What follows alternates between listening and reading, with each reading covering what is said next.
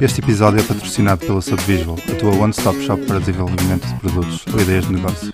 Além de desenvolvimento e design, também podes contratar uns profissionais da Subvisual para integrar a tua equipe. Olá a todos, bem-vindos ao primeiro episódio do nosso podcast sobre temas de programação e hoje vamos falar de Rust, uma linguagem de programação da Mozilla. Eu sou o Ricardo e comigo está o Zamit Olá. E o Peixoto. Olá. Olá. Bom, vamos começar pela história da linguagem de programação. Parece-me bem. O que é que tens a dizer sobre isso? Sobre a história da, da linguagem de programação, Sim. não, não estou muito dentro da história da, da linguagem. Não? Não. E tu, Zamit, não tens aí os apontamentos? É? Deixa-me copiar aqui os teus. Não, o, pá, o, que, o que eu sei, e só para começar, portanto, a linguagem programação que vamos falar agora é o Rust, né? Exato. E, tanto quanto eu sei, o Rust começa dentro da Mozilla há uns tempos atrás e continua mais ou menos eh, apoiado pela Mozilla, com o principal intuito de substituir eh, uma linguagens como o C++ para, no caso da Mozilla em específico, para fazer um motor de, o engine, digamos assim, do, do browser, né? que, que eles agora chamam o Servo, Uhum. que é, que é escrito em, em, em Rust, não é? Confirmas isso? Sim, parte do, do browser, do, parte do Firefox já tem, ouvi dizer, um bocadinho de código de, de Rust e o objetivo é realmente o motor de rendering ser substituído uh, pelo Servo. Isso é a parte que mete o, o HTML e o CSS isso no ecrã, basicamente. Exato. Não, não mexe na parte de JavaScript, nem nada. Não. Estás aí nas versões atuais do, do Firefox já acontece ou só naquelas nightly builds e developer editions ou coisas assim? Uh, eu, isto eu ouvi dizer há, pff, há uns meses atrás, por isso deve estar no stable, já há um bocadinho de código, alguns, não sei bem. Um, o Rust é uma linguagem relativamente recente, pelo menos em termos de, de produção, porque só no início deste ano é que saiu a versão 1.0, apesar de já estar a ser desenvolvida publicamente há cerca de 5 anos. E ah, a, versão 1.0 foi lançada em maio. E em termos de desenvolvimento, o Rust tem uma peculiaridade que eu acho interessante, que é adotaram o sistema de releases do Chrome. Ou seja, a cada seis meses sai uma versão é nova do, da do linguagem. Ember também, não é? Exato, o Ember também, também adotou, adotou mais ou menos. Será que isso terá a ver com o facto do Yehuda também estar muito envolvido no Rust? Está envolvido em tudo o que mexe, não é? No open source. mas- Eu penso que a ideia da release veio do Rust. Acho que é, é simplesmente uma coisa que está, está a ficar na moda, esta coisa das, das releases. Até no, no Rails fala-se disso. Há, há gente, eu sei que há bastantes proponentes de- Uhum. dessa coisa porque nunca ninguém sabe quando é que vai sair. Por exemplo, o Rails 5 está-se à espera e não, não sabe se qualquer dia torna-se um, um Perl 6 É né? agora no Natal, não é? é no Natal. É sempre no Natal e depois nunca sai. Pois, porque depois também se cria aquela expectativa toda de e temos que ter esta funcionalidade e temos que ter aquela funcionalidade e agora se tivermos mais aquela funcionalidade. Ah, e agora uma breaking change, espera aí, não lance já, que esta vai também nesta release. Pois, exato. E por falar em breaking changes, é outra peculiaridade do desenvolvimento do Rust também, que é eles tentam seguir eh, o SEMVER, o Semantic Versioning, ou seja, a partir de agora do 1.0 em princípio não vai haver breaking changes das, das APIs públicas. O romantic versioning, não é? que é aquela coisa do que toda a gente quer seguir e tal, mas é uma filosofia bonita, mas nunca funciona. Exato, estamos a lidar com software que é assim um bocado. nunca é perfeito, não é? E eles, eles, da, eles portanto, a equipa do Rust, penso que já introduziram um ou outro, uma espécie de breaking change. Eles não consideram bem breaking change porque eles eh, tiveram a pesquisar os repositórios todos do, do Package Manager, que é o Crates, e eles não encontraram uso quase nenhum da, daquela API. Então eles decidiram, ok, isto tem pouca adoção, Yeah. então vamos mudar isto porque realmente faz sentido, porque Yeah, eu sei que eles, houve uma coisa, uma alteração qualquer, não tenho agora a certeza qual, também foi assim do género, se calhar é a mesma que estamos a falar, que era, na teoria, isto é uma breaking change, na prática, com a API que existia, era impossível de, de quebrar, no fundo. Portanto, Eles, eles entram- são, são um bocado pragmáticos nesse aspecto, acho eu, de não é, ok, isto teoricamente é uma breaking change, então não dá. Ou é, vamos ver realmente qual é o impacto que isto tem na comunidade e, e se for nulo, então não consideramos uma breaking change, apesar de que na teoria poderia ser. É simpático da parte deles eles barrerem os repositórios todos e fazerem build aquilo tudo outra vez. E eles fizeram agora uma, uma coisa do género muito interessante com a documentação. Não sei se. Foi o Steve Klabnik Steve também. Klabnik. Ele viu pelas estatísticas os repositórios com mais downloads e com mais Uhum. dependentes. Os top 40, penso eu. Sim. Sim. São bastantes. Fez uma análise baseada até num artigo que eu agora não me lembro, mas podemos pôr nos show notes, que divide a documentação em quatro áreas. Não sei se, se viste isso. Sim, sim. Divide a documentação em quatro áreas, com dá-lhe dá-lhes nomes e, e quatro áreas, desde o primeiro impacto que tens, desde a documentação que está no README, usos avançados, uma coisa assim do género. E ele deu uma nota aos 40 para aos 40 mais usados, né, os 40 crates mais usados, para ter uma, uma noção de como é que está a documentação no Rust.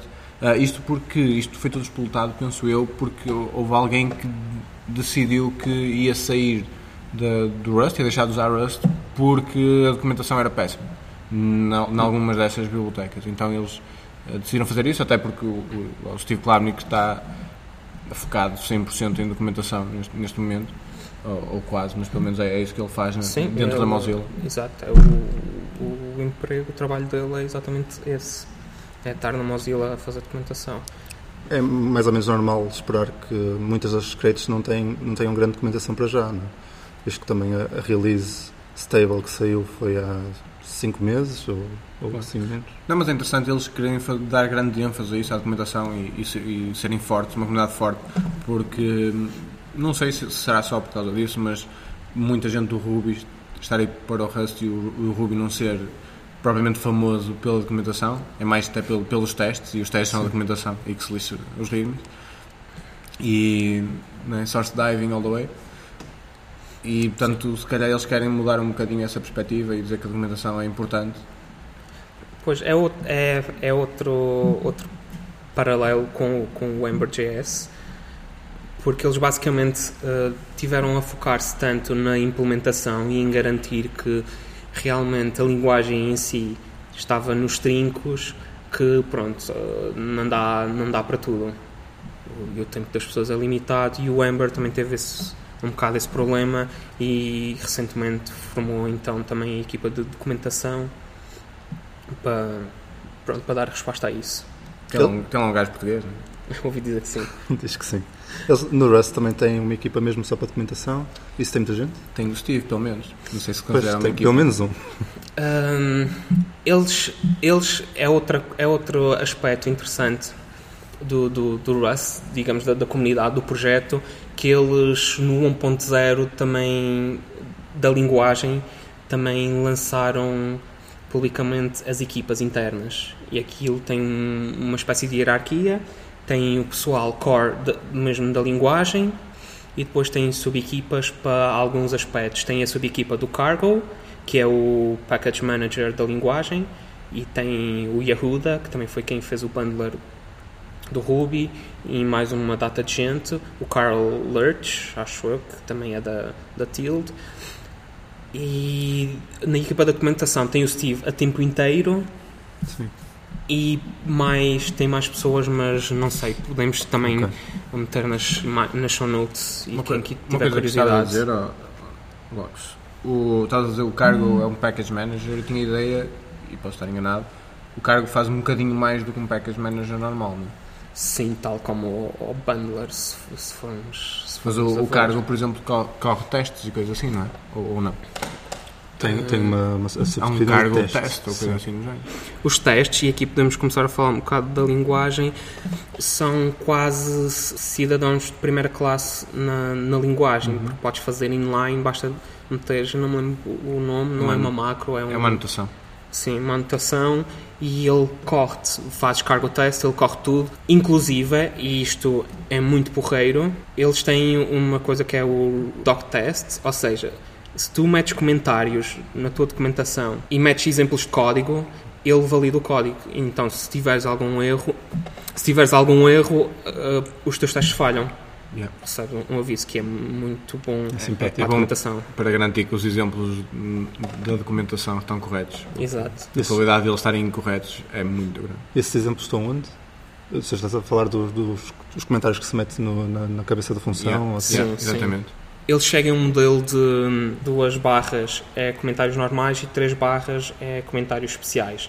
É tipo Ok. o RDoc o. JSDoc e o JavaDoc. É um, bocado, é um bocado assim. Então indicas qual é a parte que é comentário para aparecer na documentação com três, três, três barras. Olha, posso fazer uma pergunta? Podes? Estamos aqui a falar muito sobre a metafísica aqui do, do Rust, tudo de coisas tão envolventes, mas ainda não falamos propriamente da linguagem em si. Tu se, se tivesses que. E, e visto que a maior parte de nós veio de uma comunidade de Ruby, uns mais assumidos que outros, comparado com, com o Ruby, o que é que tu dirias, ou com outra linguagem qualquer, mas, mas para ser mais fácil, com o Ruby, o, o que é que tu dirias que são os main selling points do, do Rust? Bom, segundo alguns, eh, portanto, segundo alguns membros das equipas principais do Rust, a maneira como eles vendem a linguagem é que é é uma linguagem de baixo nível, mas com abstrações de alto nível. E eu posso dizer que enquanto programador de Ruby, enquanto que eu olho para o C++ e fico um bocado com medo de será que me estou a esquecer de alguma coisa e estou a, estás de certeza. Pois, e estou aqui com um memory leak que vai arrebentar o, o programa todo. No Rust não sinto isso, sinto-me mais confortável e sei que o compilador vai apanhar muita coisa, muito mais do que em linguagens, por exemplo, como o C++, assim, devido a várias coisas que podemos falar agora, que são os conceitos, digamos, principais da linguagem, que é o ownership, o borrow checker, lifetimes, que eles chamam de zero cost abstractions e o facto de ser memory safe. Uma quantidade de palavras em inglês que Exato. vais passar a explicar. que vamos passar a explicar. Acho que é melhor começar de baixo para cima. Portanto, vamos começar pelo memory safe. Peixoto. Tu que tens um bocado mais de, de background de C++ e de, digamos, Rebentar com de memória. linguagens de programação Certo. de sistemas, como eles dizem. Sim. Uma coisa que se calhar convém indicar é que Rust, ao contrário de Ruby, já que estamos a fazer esse contraste, não tem garbage collector. Ou seja, tu alocas, entre aspas, a memória e depois quando o teu objeto sai do scope, a memória é libertada.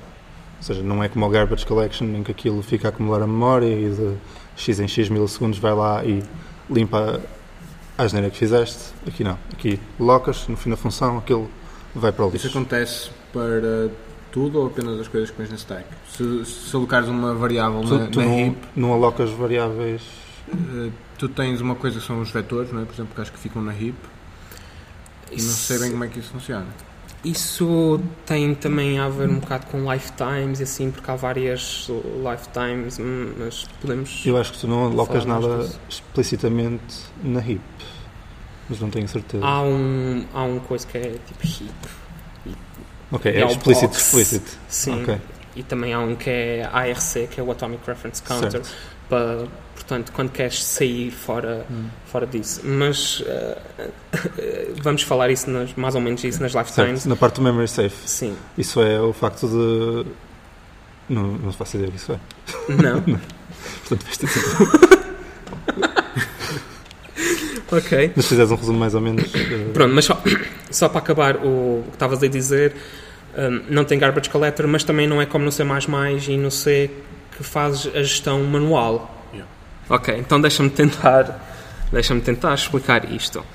O que eles querem dizer por memory safe é que o teu código nunca vai fazer segfault. tem a ver com o facto de. de- basicamente é o facto de que quando queres aceder a um endereço de memória, ele, ele- ou seja, não acedes explicitamente endereço de memória, portanto não vais rebentar nada à mão. Não tens, tens sempre a cena do, do bound checker nos arrays e coisas Sim. assim que suponho que tem a ver com isso. Não é? Sim, é isso. É, hum, evitam uma, uma classe de erros como costuma acontecer, por exemplo, no C++, que é muito usado, e no C Sim. para linguagens, para Eu diria que mais, mais no C do que, do que outras coisas. Pois, penso que sim. Para ferramentas de criptografia e assim. Eh, E isto toca um bocado nos outros todos, que é quando compilas um programa em Rust, ele consegue te garantir que é isso, basicamente, só o que deve ter acesso a determinado tipo de memória tem acesso Hum. e as outras coisas não têm acesso e faz a alocação e a dealocação toda por ti, então tu nunca tens que mexer. Depois há maneiras de mexer e podes trabalhar diretamente com apontadores dentro de, um, de uma keyword unsafe, dentro dos blocos unsafe. Tipo, eu sei que estou a fazer geneiras. É. Exato, é a palavra unsafe eles não gostam muito, mas agora é demasiado tarde para mudar e também não arranjaram uma Mas alternativa. acho que é boa. E é relativamente usado noutros, noutros contextos também. Acho que mesmo em, em C Sharp, quando queres mexer já com C, acho que eles também chamam isso ou unsaved ou un- unmanaged. Já não tenho certeza. Penso que é unmanaged. Talvez seja Tens no, no Haskell o Unsafe Perform IO, essa famosa É verdade. função, sim. que é ok, eu sei que vou sair daqui desta caixinha espetacular em que tudo funciona bem, isto agora pode rebentar tudo. Pois, o unsafe no Rust não é ah, isto, isto é o, o faroeste. É. E o, o, o, o compilador, neste bocado de, neste bloco de código, não consegue hum, não consegue ter a certeza que isto é, é memory safe, que não há problemas, que não há acessos indevidos, que não há memory leaks e assim. Mas eu garanto, eu estou a dar essas garantias pelo compilador, que... Air quotes. Exato. Eu suponho que esse modo unsafe também seja mais útil se quiseres talvez interagir com bibliotecas em C ou algo assim. Não sei se tens assim grande Sim, sim. utilidade fora isso. Sim, é basicamente isso. Um, o unsafe é para interagir com, digamos, o mundo exterior. Eu posso dizer que o Rust, o Package Manager, é escrito 100% sem um único bloco unsafe. Por isso, podes fazer muita coisa sem nunca usar o unsafe. Acho que é o objetivo da linguagem, é Exato. que deixes de ter que usar o Unsafe.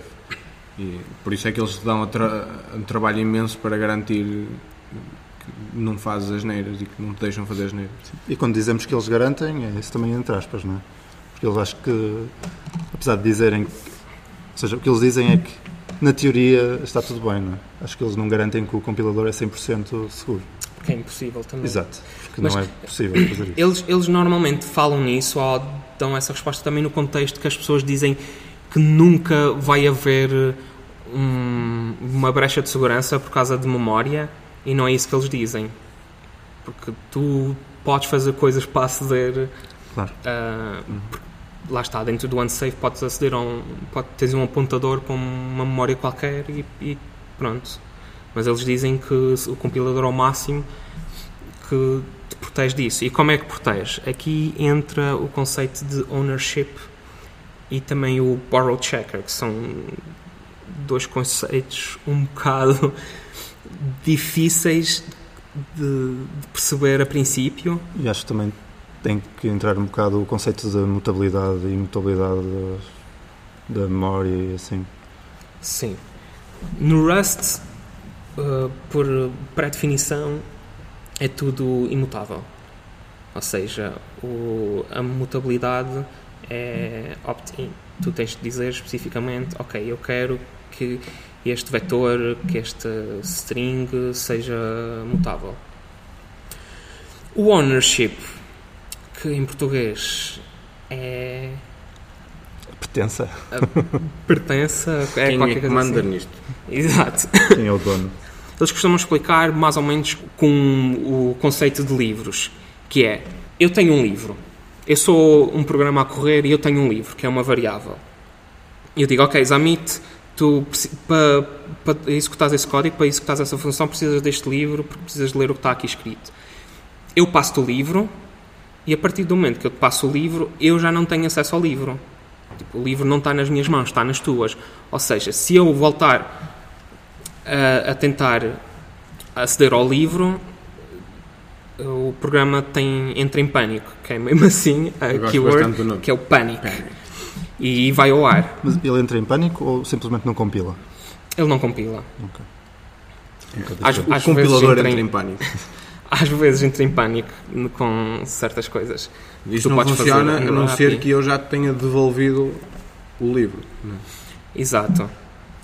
Eh, E depois isto em podcast, em forma de podcast, é um bocado complicado de explicar porque tem a ver com os scopes dos, dos, dos blocos, porque podemos ter um, um bloco e depois é, a questão de threads e etc. Ele, ele, o Rust, a linguagem Rust garante até certo ponto um, pronto, que, é, que, as coisas são thread safe, podes passar de uma para a outra e ele diz ah, estás a passar para aquela thread, mas estás a usar Basic, basicamente, acho que uma maneira as threads acho que é um exemplo excelente para perceber isto, pelo menos quando andava a ver foi, era um dos exemplos que realmente fazia sentido para mim, que é ok, inicializei uma variável qualquer, um apontador para qualquer coisa uhum. comecei uma thread e passei esse apontador para lá, emprestei-lhe a partir daí eu já não posso usar mais. Portanto, dentro do meu bloco, acabou. Só dentro do, do scope da, do que tiver a correr na thread, ok, tenho acesso à variável. Dentro do scope da função que, passou, que inicializou a thread. Então aí já não tenho. Uhum. Não, agora não tenho certeza como é que isto funciona se eu já depois tiver feito o join da thread ou coisa do género, se eu depois volto a ter acesso àquilo. Não sei se sabes. Não, também não. As, as experiências que tenho andado a fazer não têm entrado muito por esses caminhos. Mas esta parte acho que é, é, interessante de ok, passei uma coisa para outra, para outra thread, uhum. emprestei, não, não tenho mais acesso a ela. Acho que é, um, é uma garantia interessante para quem já teve que mexer um bocadinho com apontadores. Sim. De repente já não sabe quem, onde é que eles estão e quem é que está mexendo aquilo. Nós tivemos um exemplo esquisito de outra vez quando estávamos a fazer os testes em que eu passei uma variável qualquer, ou ah, passei um objeto ou uma referência para um objeto para, dentro de uma função como como mutável e logo a seguir à chamada de função eu já não conseguia aceder àquela, àquela variável também. Tive que meter para lá uns, uns parentes à volta para evitar uhum. o acesso. Pois para, para, sair, para ficar fora de scope. Certo. Para dizeres, ok, só dentro deste scope é que estou a pedir emprestado este, este objeto. Já não me muito bem, mas é, quando, principalmente quando se está a aprender é um bocado isso. Mete os parentes a ver se funciona. É uma rule of thumb que me foi explicada em relação a isto da ownership e do borrow não sei o quê, que é põe tudo borrow. É borrow every, everything. Tem referências. Uh, a nível de referências, Sim. receber coisas, especialmente em, em, argumentos de funções, sempre o, o i comercial, uhum. né, que é o, o símbolo do borrow, é, é tudo borrow. Se o compilador se queixar, então é porque não era. Metes é, outro, foi, tiro, foi assim que me explicaram pois, como é que tu decides. Porque há várias maneiras de passar. Podes, podes passar o próprio valor, que eu acho que faz cópia. Tens de fazer cópia. É por, e aí tens é que implementar uh, o, lá, o trait de clone ou de copy. Uhum. Lá, okay. é, fazer é um deep clone ou coisa assim. Ou Sim. podes passar por referência e podes passar por referência mutável. E depois isto tem implicações, porque, por exemplo, se tu passares uma referência, como é imutável, muita gente pode ler porque certo. ninguém pode mudar aquilo e é garantido que o, o valor vai ser constante. Se passares uma referência mutável, só uma pessoa é que pode ter acesso, porque o valor pode ser alterado e isso ia criar problemas. É isso. A partir daí já tens de começar a ter cuidado com o que estás a fazer e Exato. o compilador já se começa a queixar mais se ah, começares a aventurar. Isso que estás a falar do compilador de queixar eu acho interessante porque uma das coisas que eu realmente acho piada no Rust são os erros do compilador que são muito, muito explicativos. Gosto Exato. bastante quando ele diz: Ok, tiveste este erro, será que querias fazer não sei o quê? E normalmente está certo. Então... É, uh, já tive imensos casos disso. De, tinha uma variável dentro da função, por acaso tinha um nome mal, em vez de um A meti um D e ele. Que será que querias dizer A? E queria dizer. E é engraçado falar nisso porque ainda hoje nós estávamos a, a, a implementar um, o, o Reversi, o jogo, em Rust, e aquilo deu um erro e nós já íamos para o Google meter o, o código do erro, porque ele dá, quase todos os erros têm um código específico, Exato. porque estão no, estão no site, uhum. tem um site só com a lista de erros com a explicação, mas eu lembrei-me, não, para lá, o, o próprio Rust já vem com, com as explicações dos erros. Tu fazes o Rust C, que é o compilador, if and if and explain e metes o código do erro e ele na própria consola dá-te logo, dá logo o erro. Excelente. Tem documentação para os erros tem, basicamente, diretamente yeah. no compilador. Ajuda, ajuda bastante, só para quem está a começar e dá muitos erros. Eu acho que é um compilador que eles, claro, tiveram bastante trabalho, trabalho nisso. Né? Uhum. não é do nada que aparece assim um compilador que, que ajuda tanto. Eles tiveram realmente bastante cuidado porque as, as- de vez em quando há assim uma mensagem ou outra que é um bocado mais crítica, mas se, se abris um issue no, no repositório online, eles é o mais provável a dizer, tá, realmente isto não é nada explicativo, vamos tentar melhorar, vamos tentar mudar o compilador para ver se conseguimos apanhar estes casos mais específicos. Ou mais um assim. bocado de contexto. Exato. Sim, acho que é um bocado por aí. O contexto é realmente, acho que a palavra mais importante. Porque aqueles erros completamente genéricos ah, que havia no, no Ruby e também no JavaScript, aqueles de ah, chamaste qualquer coisa function. em nil ou undefined is not a function e tu, pronto, fiquei a saber exatamente o mesmo. Vamos pôr aqui uns prints. Vamos pôr aqui uns prints e ver uns debuggers. Yeah.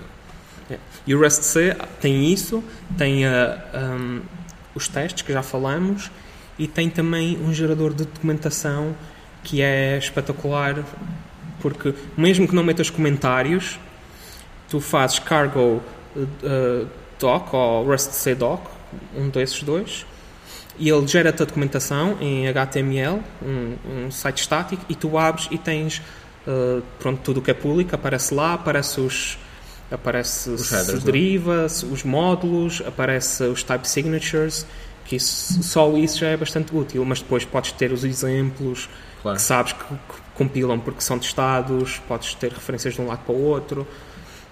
Já agora, falaste agora do Type Signature, uma coisa que ainda não falámos foi do Type System, do, ou sistema de tipagem, não sei Uhum. se será a melhor tradução para o português, do, do Rust. Queres falar um bocadinho sobre isso? Fechou?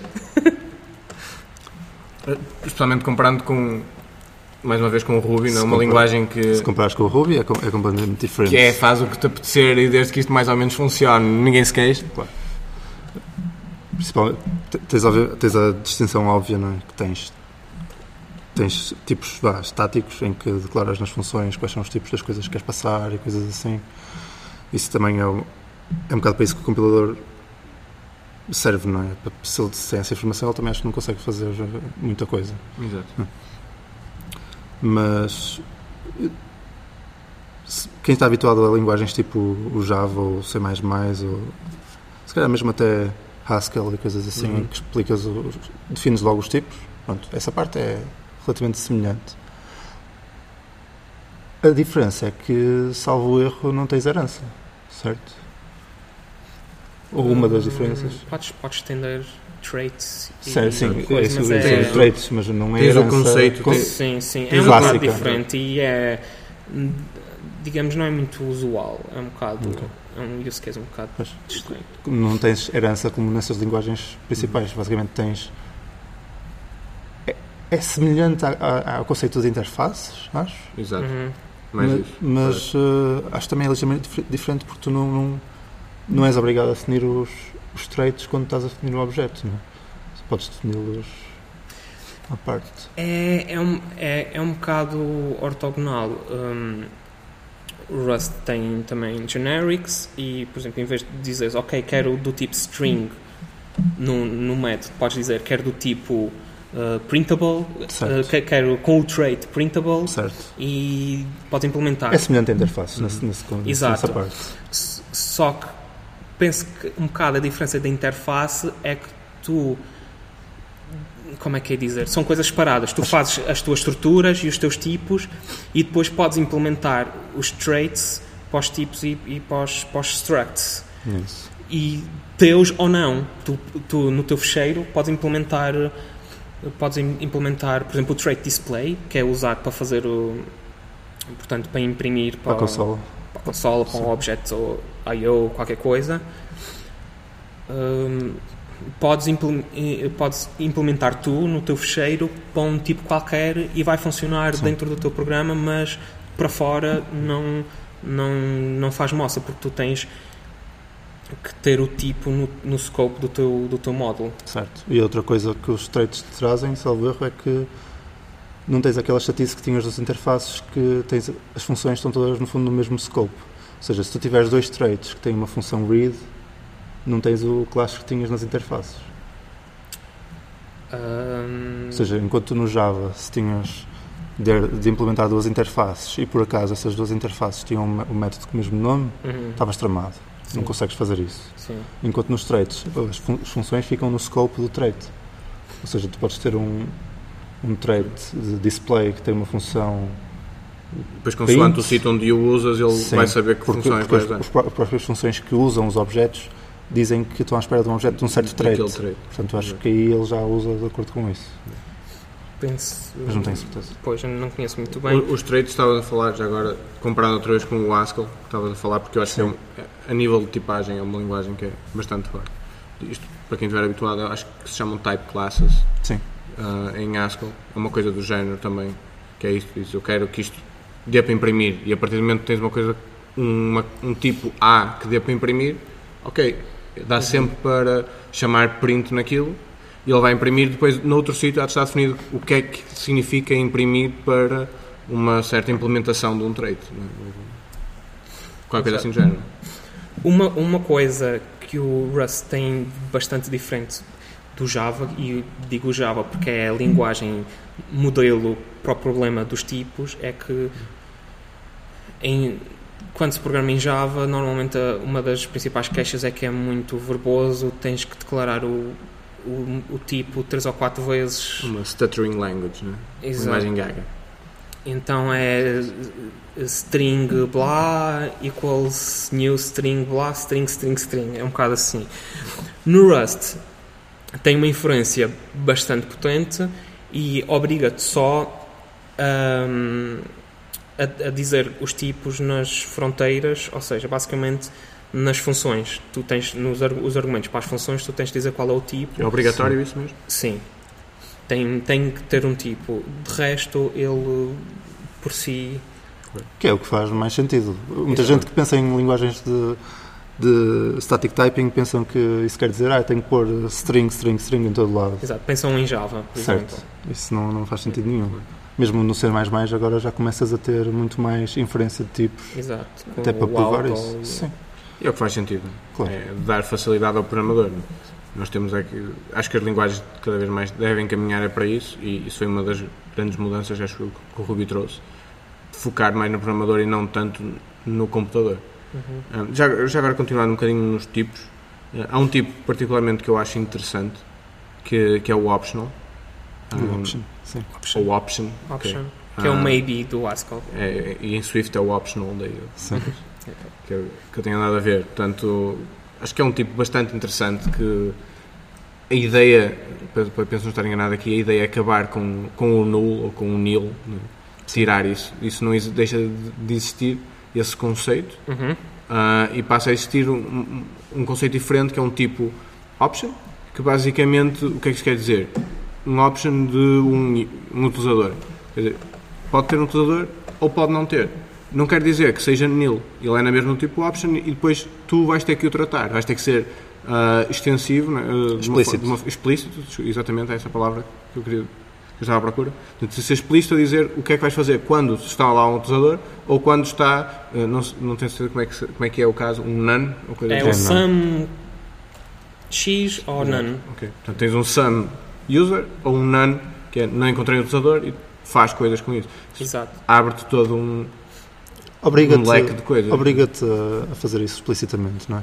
Porque tu, se quiseres rebentar com o nil, podes na mesma, até porque normalmente tens lá a função unwrap no option que basicamente devolve-te o valor e se, for de none, rebenta. Uhum. Dá- Dá-te o pânico. Pois, o unwrap é quando, ok, eu sei que. Tenho a certeza que. Sim, isso é, tenho certeza que estou sempre a devolver uma string porque o código é meu. Claro. Convém não, não usar. é, não é usar uma, é uma ajudazinha, uma ajudazinha para o programador. Ajuda, digamos, não é bem uma ajuda, é, um, É uma batota. quase. é uma batatazinha É. para despachar ali a coisa. É uma cábula, tipo, ah, que- quero fazer isto e depois Sei logo também volto tem para- um método, um método não, acho que é uma macro, não é? O try. Nunca usei. Também não. Também faz Há uma, uma coisa assim do género. Eu- E o Anten e Yeah. tem um Uma coisa que eu reparei do, do- de quando estive a ver um bocadinho disto de trabalhar com os optionals em Rust é que há muitas dessas macros e pequenos helpers para trabalhar com optionals, o que, o que é porreiro. É, Quer dizer que é realmente um tipo que foi adotado pela linguagem não um afterthought. Sim, até porque se eles querem dizer que são memory safe é uma coisa que convém abordar porque é uma das coisas que causa mais problemas. O mil- million dollar mistake, né? Sim. Acho que já vai em billion dollar. Billion dollar. Um, sim, e a maneira de trabalhar com, com, os, com, os, com o option e com outros é através do, do pattern, pattern matching. Tu tens um, um método que é o matches Uhum. e depois uh, é, é, é basicamente como um case em Ruby ou assim, é, é a maneira como tens e podes fazer uh, destructuring, ou seja, tens um valor qualquer, por exemplo no sum tu no, no corpo do pattern matching fazes sum x e depois uh, setinha para o lado e tens um bloco e dentro do bloco o x Representa é, o é valor, o valor que que está dentro do não é? sum sim Mas também tens uma espécie de match em Haskell, não é? Também consegues fazer Ah, esse. Consegues, mas não é, não é um match. É mesmo pattern matching que faz parte da função. Ok. Tu, tu, ao declarares a, É os vários função? ramos da função, tu dizes neste ramo, se- dizes tem um ramo que é para o sum e depois tem outro ramo que é para o, o none. Isso é Ele- na declaração ele- da função. E ele faz Sim. a nível, é a nível da função mesmo que, que a coisa acontece. Não é entra no scope de- da função. Tinha ideia que lá dentro também tinhas algo desse género, mas Eu posso penso, estar a confundir. eu penso, eu penso que sim, penso que tens.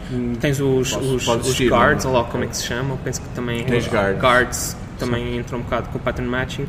Pois, a diferença no Rust é que só tem pattern matching através do, do, do matches, da keyword matches, Sim. não tem ao nível, Ao nível da da função. função, que é uma coisa que eles andam a ver e talvez introduzam no futuro, mas Era excelente. Pois. É, é, uma da- é provavelmente uma das minhas funcionalidades, não, funcionalidades, features favoritas em linguagens, é o pattern match. Pois. É mesmo Eles- muito excepcional. Eles, antes do 1.0, eles tinham um plano muito mais, digamos, megalómano, mas depois decidiram, ok, não faz sentido implementar isto tudo. E, entretanto, também, entre aspas, descobriram o conceito de ownership, que simplificou bastante como explicar a linguagem e a própria linguagem, e é tudo feito dentro do Rust, basicamente, em termos de ownership e, e de borrowing. E eles decidiram cortar imensa coisa. Então o 1.0 foi bastante reduzido. E como o 1.0 marca a estabilidade da- do semantic versioning, eles agora vão ter muito cuidado e têm RF, RFCs, que é Requests for Comments. Basicamente, qualquer alteração, por muito pequena que seja na linguagem, tu tens que escrever um documento com um formato específico a explicar os méritos da, da tua proposta e, e possíveis Problemas. contras, sim, possíveis implicações a nível da linguagem e, portanto, tens que garantir que não há breaking changes para, para a linguagem. Quando falaste que a única maneira de aceder ao, ao option era usar o matches, no fundo também tens o, aquelas outras funções do, do and, then, não sei Sim, quê, sim, Né? tens um- uma data de. que no fundo é aquela brincadeira dos, dos monads, né? Uhum. acaba por entrar um bocado por aí, que é uma maneira um bocado mais limpa, se calhar, de, de tratar os, os options. Pelo menos no- nos casos Como é que a funciona? Não, não conheço Sim. isso. Hum, tens um método no- na classe option chamado and then e esse método o que faz é recebe um bloco e se, se o option no qual estás a chamar esse método for none ele não, não executa o bloco e devolve none diretamente Ok. se, se for um sum executa o bloco com, com o valor Ok. e esse bloco tem que devolver um option também do tipo que tu quiseres Ok. É tipo um funtor, no, no fundo. Ah, acho que sim, não sei muito bem é tipo bind do, Exato. Ok. Se estivesse a pensar em Haskell, é, é Sim. como se fosse o o É, tu, por acaso agora não tem sido um functor ou um aplicativo, acho que é o conceito disso. Essa parte. Dá para. é, faz um unwrap, aplica uma função, faz Sim. wrap outra vez Sim. e vai outra vez. Se quisermos comparar com o Ruby, se calhar é um bocado parecido com o try, não é? do Active Support, Sem que basicamente executa-te o método se a coisa não for nele. Uhum. Yeah. É, é equivalente a isso. Tem, tem várias, além do end tem outras funções, mas é tudo mais ou menos para o mesmo. Sim, não te garantem nada a nível de tipos, né? podes fazer um try e dar-te outro tipo diferente. Claro. Aliás, pode dar um try e dar-te nil. Só.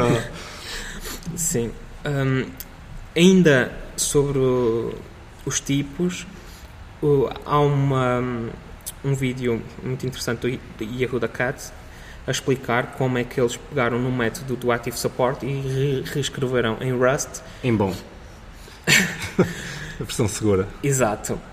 e é o blank que vê-se uma string tem é, é tudo White branco, space. white space é tudo espaço em branco ou não e, e Ou pronto. o- no Ruby, não. Eu perguntaste se o nil era considerado blank, o que é que acontece? Simplesmente dá erro. Não está definido provavelmente também. Uh, depende, se vês em Rails, provavelmente está tudo definido para lá também. Será que tem no nil class um blank? É capaz. Isso deve estar no object. Com certeza. Eu nem sei. não sei mas basicamente eles fizeram a versão que eles acharam que era naive a versão, ok, vamos usar eh, iteradores e assim que isto, pronto, em princípio há, há de ser lento, mas depois otimizamos. E depois eles viram que não era bem assim e que aquela versão era muito mais rápida do que uma versão implementada em C.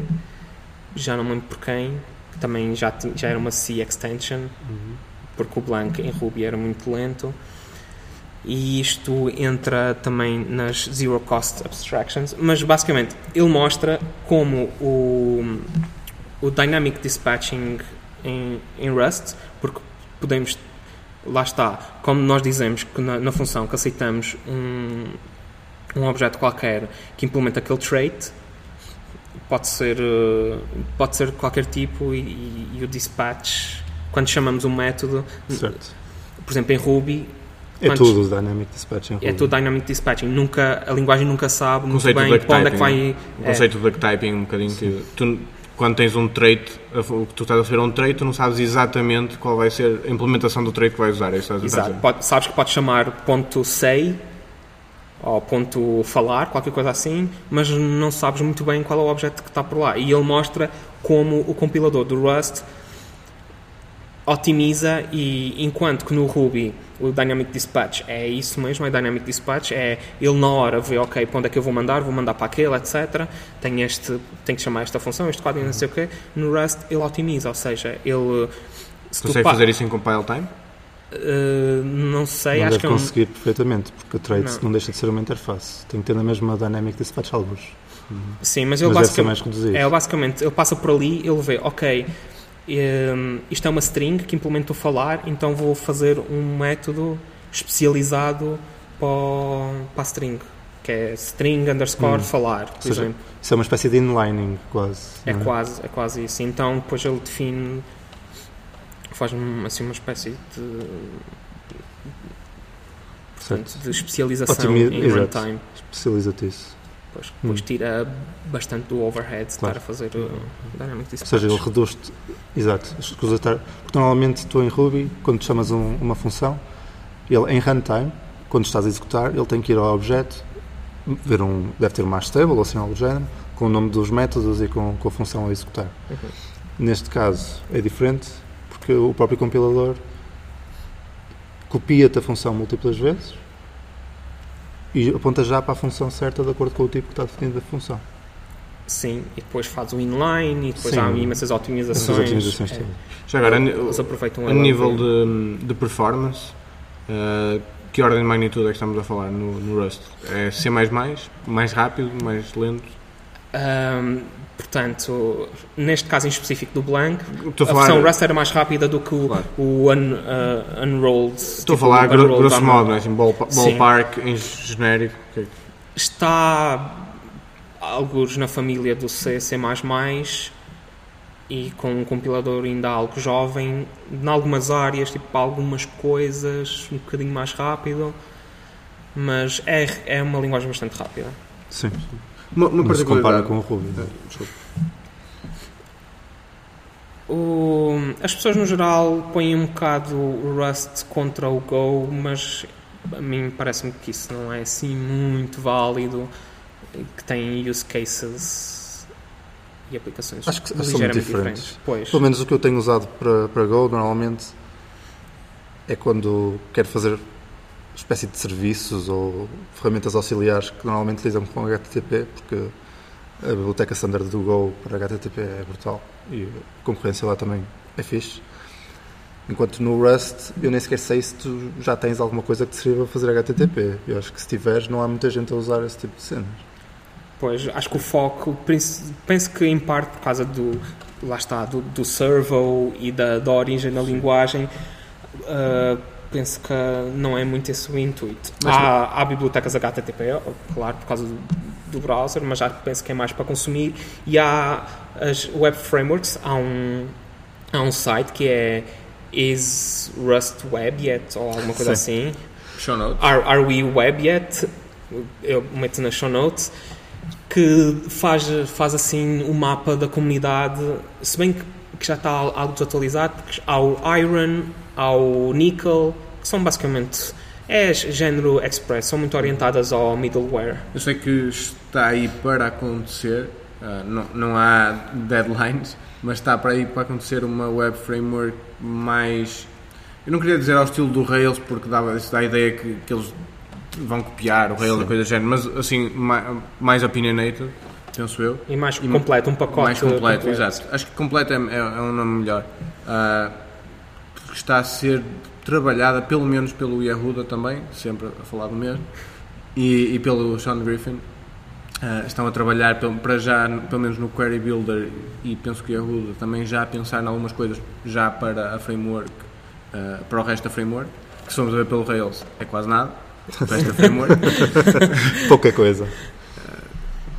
Portanto, acho que estão a começar a diversificar um bocadinho. Realmente, como o Servo foi o, princípio, digamos assim, a sério da linguagem, onde houve investimento, então acho que focou aí e agora está a diversificar um bocadinho.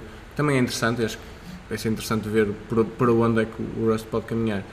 Ah, uma pergunta, estavas a falar ao, ao Peixoto sobre concorrência.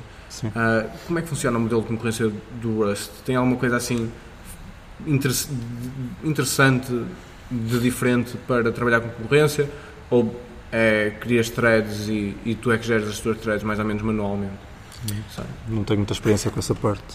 Hum, portanto, tem uma parte interessante que é as bibliotecas de concorrência e o, o Rust tem várias maneiras, uh, mutex, threads, uh, sinais, essas coisas, as, as coisas do costume, mas essas bibliotecas todas, ao contrário de outras linguagens que implementam isso, ou algumas dessas coisas na própria linguagem, em Rust é tudo bibliotecas Claro.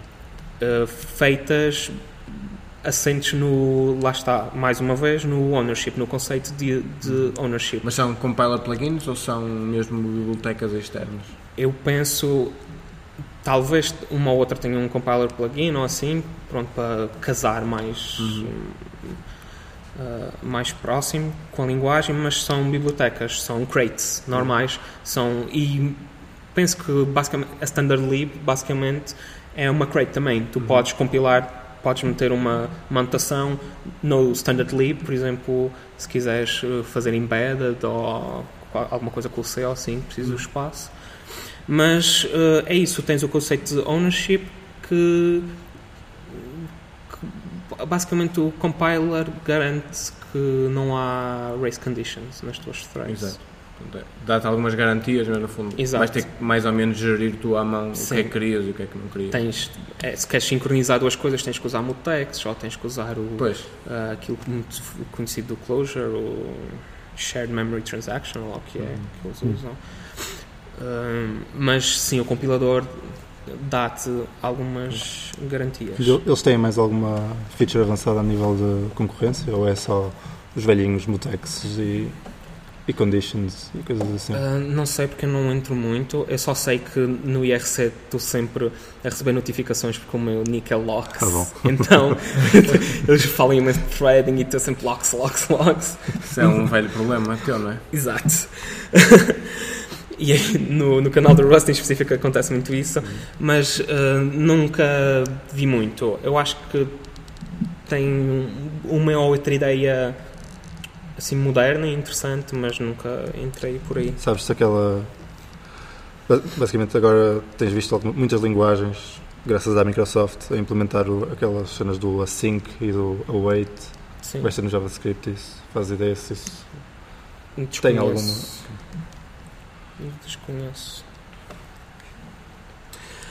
Voltando à, àquela questão do. àquela pergunta que o Zami fez de, da velocidade, mais ou menos em que anda, parte da razão pela qual eles conseguem que a linguagem seja tão rápida é que eles hum, apoiam-se muito no, no LLVM.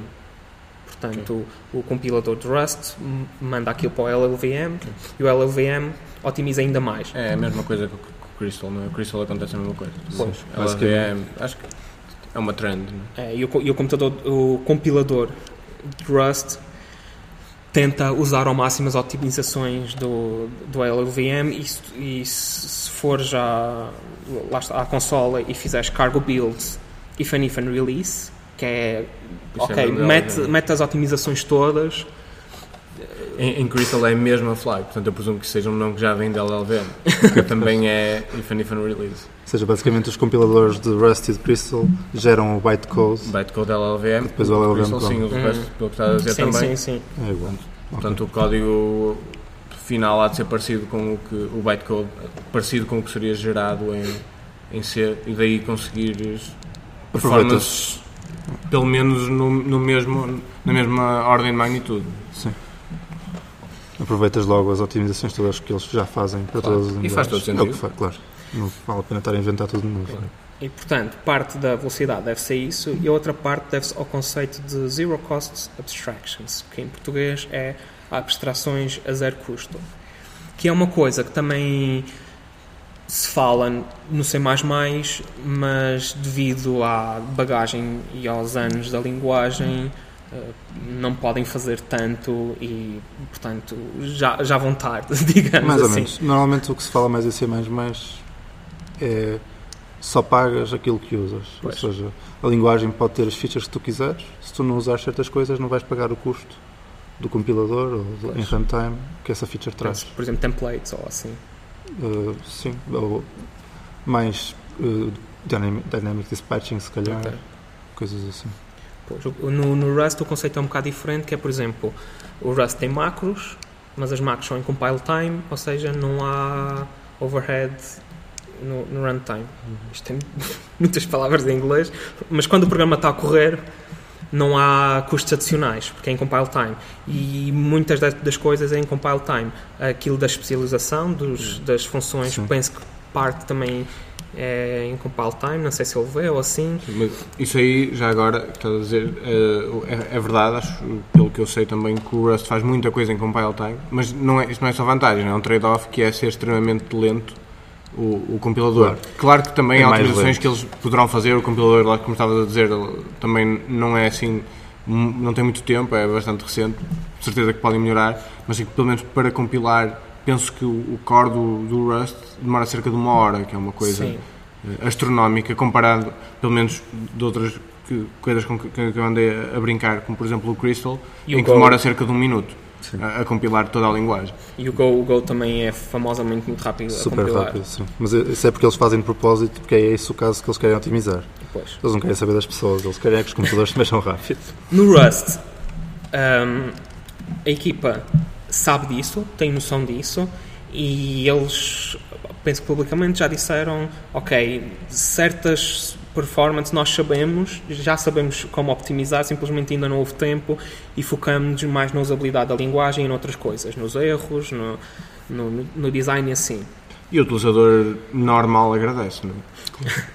A quem, quem tiver a desenvolver para o Rust é que leva um bocadinho aí com, com esse peso. E é assim, é lento, mas não sei, eu também fiz coisas relativamente pequenas, mas uma delas, como é para mexer com imagens e assim, pus dependências que ainda são pesadotas, que é para Sim. mexer com bytes e assim. Claro que isso coisas. deve-se notar quando estamos a falar de coisas muito grandes, como, Pois, como um exemplo de uma aplicação que, que é grande é o do o Crates, Crates.io, a própria sim. aplicação acho que já é grandinha. Quem, quem deve notar também é a Mozilla com, Mozilla, com o com o é? Sim. deve, deve levar ali uma coçazinha. Aquilo deve ter um, algum- alguma quantidade de código ainda. Mas que eu, eu, posso, eu posso dizer que, por exemplo, houve um algoritmo que implementei em. Implementei em Rust, alguém implementou em, em Python e havia em, em Processing, Sim. em Ruby, basicamente numa data de linguagens, ia fazer cargo run, que é o, Compila e corre. Sim, a instrução que compila e depois corre era mais ou menos a mesma velocidade que o, que o Python. E mais rápido depois da, da primeira compilação, porque ele depois faz, é, ele faz compilações parciais, etc. Que eles também vão otimizar, por isso é, é lento, é, é, exemplo, muito mais lento que o Go. Não sei se será muito mais lento que o C++, por exemplo. E uma coisa interessante que eles andam a pensar é tem o type checker e o borrow checker do, do, do Rust. Ser opt-in? Não, eles estão a pensar separar, ou seja, tu queres verificar o ownership do teu programa todo em vez de estar a compilar, etc. Isso é. fazes só isso porque o compilador já é uma fase separada, então eles estão a pensar, por exemplo, uma flag, uh, cargo builds ou cargo types e ele zumbas, faz-te um, Não é o ideal, passagem. mas Exato. desenrasca. Pelo É- menos, ou seja, se não passa aqui, também não vai passar no compilador, portanto não vale a pena estar a continuar. Deve ser É- mais ou menos essa a ideia. É uma, é uma coisa, é, é suposto ser um feedback loop mais, Mais rápido, rápido, claro. exato. Ah, será que estou a pensar bem? Será que estou a, passar as referências? Será que ninguém é alguma coisa? É, Exato. é dentro desse estilo. Ah, não, não me lembro assim de coisas em específico do, das abstrações a zero, a zero custo, mas tem basicamente os traits, as, tipo, traits também é um bocado isso, ah, porque não tem depois muito overhead ou nenhum. Ah, os slices, que é os, os slices é, por exemplo, nós temos um, um, um vetor ou um array e o slice não aloca memória, é tipo uma janela. Por exemplo, ah, eu quero um slice do 3 ao 6. Então é, é tipo um, É um begin e um end. Só tem É. dois apontadores. Exato, é um iterador com tipo, um intervalo virtual que permite aceder só àqueles. Basicamente aponta na mesma para, para o pedaço de memória original, Exato, do vetor exato. original. É, é, acho que o Go funciona mais ou menos da mesma maneira, também é por, por slices, Uhum. para evitar. E Acho que há mais, há mais funcionalidades assim. Pronto, mas acho que já falámos de muita coisa sobre Rust. Ah, pelo menos dar o, o, o gostinho para quem nunca experimentou experimentar e para quem já experimentou ficar contente por estar a experimentar. Exato. Quero agora mencionar, lendo o Rust Book, que foi, foi escrito pela comunidade, mas em grande parte pelo Steve Klabnik, já falamos, que está no site, é linkado no site e está... Esse é o Tá Rust for? Rubies ou é o. Não, não, não, não. É o, no site, no site da, da linguagem Rust, tem lá um link, podemos meter nas show notes diretamente para o book, Ok. que é- chama-se Rust Book, e é, portanto, eles têm que assumir eh, alguma familiaridade com programação e com alguns conceitos de programação de sistemas, como se diz, mas aquilo é bastante focado em eh, eh, ajudar a pessoa a começar com Rust. Há também o Rust by Example, eu, eh, depois meto o link nas- na, na descrição, que tem exemplos de várias coisas. Por exemplo, ah, como é que se, como é que se usa um vetor? Tem lá um VEC, Tipo recipes, não é? Tipo Sim. receitas. Livro Sim, de sim. receitas. é um livro de receitas e, e é, é bastante, é até bastante útil. Está, está a ser feito um livro da O'Reilly, Uhum. também pelo, pelo Steve Klabnik, que é isso. Em é- geral, em geral leiam, leiam coisas do Steve, não é? O Steve Exato. sabe o que fala e escreve bem, portanto. E o livro acho que vai ser essencialmente o site, o Rust Book, que está disponível online, mas com algumas alterações específicas para o livro. Hum, também há um podcast recente que é o New uh, Rustation, porque uh, quem ah, penso que quem programa em, Rust. em Rust é um Rustation, porque o símbolo é um Caranguejos. é um caranguejo e é um crab, é um como é que se diz? É um crustacean, então é um Rustation, Crustáceo. sem um crustáceo. É um crustáceo. E, di- e diz que, por exemplo, ah, este código é, é idiomático. Hum. Em Ruby usa-se muito isso. Ah, este código é idiomático. Em Rust diz this code is rustic. Ou seja, Rustic. este código é rústico. Ah, isso foi para não dizer this code is rusty. que também é uma alternativa. E portanto é isso, penso que já falamos de demais. Quase tudo demais. Até à próxima e entrem em contato Grandes com os twitters. Cumprimentos à família.